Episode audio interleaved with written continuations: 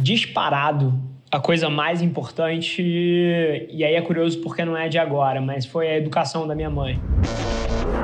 Esse é o Nas Trincheiras.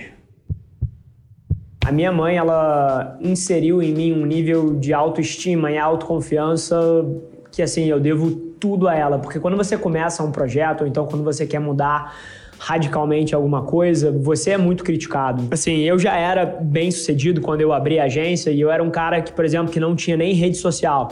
Eu não tinha Instagram, não tinha LinkedIn, não tinha nada, eu era totalmente offline, eu só, pô, tocava a minha empresa, eu tinha duas na época, porque depois da empresa família eu abri um outro braço de negócio, então eu já era um executivo.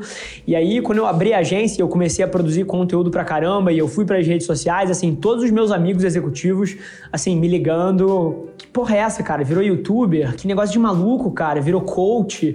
Então, ou você tem um senso muito forte do que você está fazendo e por que você está fazendo, senão você para nessas críticas. Então, sem dúvida nenhuma, a coisa mais importante para mim nesse processo inteiro foi a criação da minha mãe, que eu só vi valor de fato quando eu fui botar a cara no mundo e quando isso tinha sido relevante.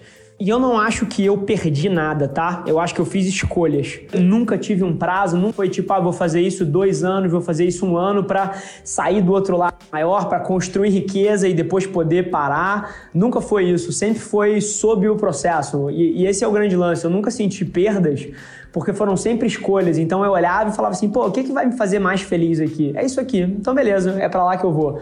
Então eu nunca senti que eu estava perdendo as coisas que eu estava abrindo mão porque eu me sentia no controle das escolhas. Historicamente, o contexto, na crise dos anos 2000 ali foi aonde os Estados Unidos achatou o investimento em press. É, foi um dos grandes shifts de mídia impressa. Foi ali que foi muito para a TV de uma forma desproporcional. E aí depois, em 2008, esse shift continuou. Foi um momento também das companhias todas repensarem a alocação de orçamento, saindo da TV para o digital. E aí você pega, se eu não me engano, 2008 era investido em digital nos Estados Unidos alguma coisa perto de 12% e você termina 2010 ali com um pouco acima de 30%. E aí de 2010 para 2017 aí inverteu completamente. Hoje em dia já é mais de 70% no digital, mas foi a crise que fez as companhias shiftarem também. Então, eu, assim, cara, o Brasil tá ripe for disruption no meio disso tudo. 27 reunião do dia aqui. E aí o João me fez uma pergunta, eu respondi para ele, ele pediu para pegar a câmera pra gente regravar aqui, que é, cara, um pouquinho de como é que eu shifto o modelo mental para sair de uma reunião atrás da outra, reunião de 15 minutos, 30 minutos, 10 minutos, e é uma atrás da outra, e os assuntos, porra, totalmente diferentes e que não são de forma nenhuma correlacionados. E acho que um pouquinho do que eu conseguiria trazer para vocês são duas coisas, tá? A primeira delas é que em nenhum momento eu tô tentando encher linguiça ou fingir que eu sei alguma coisa que eu não sei. Então, de forma muito clara, ou eu tô entrando num call porque eu sou o especialista dessa merda e eu sei mais do que todo mundo que tá sentado ali dentro, ou eu tô no call numa posição de aprendiz, ouvindo o debate dos outros e, eventualmente, fazendo perguntas estruturadas, mas de um ponto de vista curioso, né? Aprendendo com as pessoas que estão ali comigo. Então, só tem esses dois objetivos. Não existe uma reunião onde eu entro e eu não tô ou numa posição de aprendiz ou numa posição de um especialista que está dominando o assunto. Agora, raramente, e aí a gente conecta com o segundo ponto, eu não sei nada sobre o assunto. Eu tenho pessoas que entendem mais do que eu sobre tudo que a gente faz. Então, por exemplo, eu não acredito que eu consigo criar uma campanha tão bem quanto um diretor de criação nosso. Eu não acredito que eu consigo pensar o fio condutor de estratégia tão bem quanto uma pessoa de planejamento nossa. Eu não, eu não acredito que eu consigo escrever tão bem quanto um redator e nem programar tão bem quanto um cientista de dados. Mas agora, eu sou perigoso o suficiente em todas essas áreas para entender exatamente o que está sendo falado. Então, muito do meu papel aqui joga nesses dois âmbitos e é por isso que eu consigo virar a chave tão rápido. Número um, porque eu não estou me preparando para nenhuma dessas reuniões, ou eu já sei e eu sou completamente dominante no assunto, ou eu não estou ali para emitir um ponto de vista, e sim para monitorar ou entender como alguma coisa está avançando. Mas de uma outra ótica, raramente eu não conheço nada.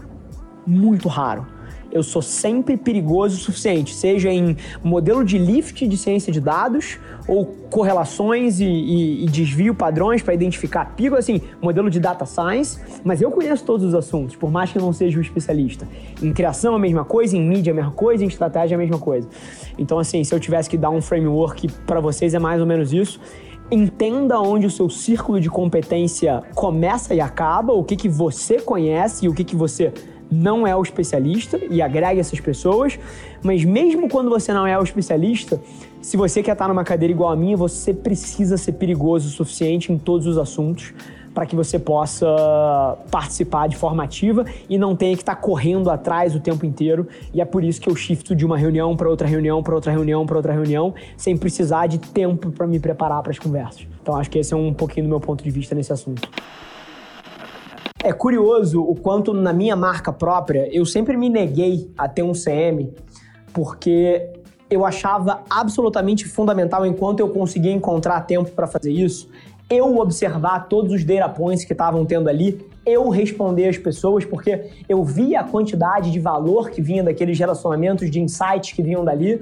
E é óbvio que a minha marca é um microcosmo. Porra, a Ambev não consegue ter o, presidente da Ambev lendo o community management para entender e pegar um pulso do que as pessoas estão achando e como é que elas estão se relacionando. Mas eu sempre vi um valor tremendo em eu fazer isso com a minha própria mão por conta dos insights e por conta de uma tese que é eu acho que em 2020, comunicação e construção de marca é muito mais sobre profundidade do que sobre alcance. Saia dessa semana com uma coisa na cabeça. Num mundo onde conteúdo é tão abundante quanto tem por aí, onde toda marca quer fazer barulho, quer construir audiência e, pô, o aumento da exposição de todos os formatos tem sido tão drástico, você pode ter certeza absoluta que vai vencer profundidade e não alcance. Então, em tudo que você vai fazer no teu negócio, seja de campanhas de publicitárias, seja uma estratégia de content always on, always beta, ou seja, iniciativas assim do teu negócio em si, profundidade é a palavra que vai fazer você chegar mais longe. Eu adoro essa tese, eu respiro isso aqui dentro, eu tenho certeza que pode fazer diferença no teu business. Beijo. Esse foi mais um episódio da nossa experiência em áudio. E como eu já falei, eu adoraria saber que você está gostando do que a gente está compartilhando por aqui. Então não esquece, se você está tirando valor desse conteúdo, ia significar o um mundo para mim, que você tirasse um print da sua tela, postasse no Stories me marcando e aproveita para ir na sua plataforma favorita também e deixar um rating de cinco estrelas e um comentário lá, ajudando a gente a construir essa comunidade tão vibrante que move o Brasil para frente através do empreendedorismo e que fala desse Brasil que dá certo. É um prazer ter vocês comigo e a gente se vê no próximo episódio do podcast.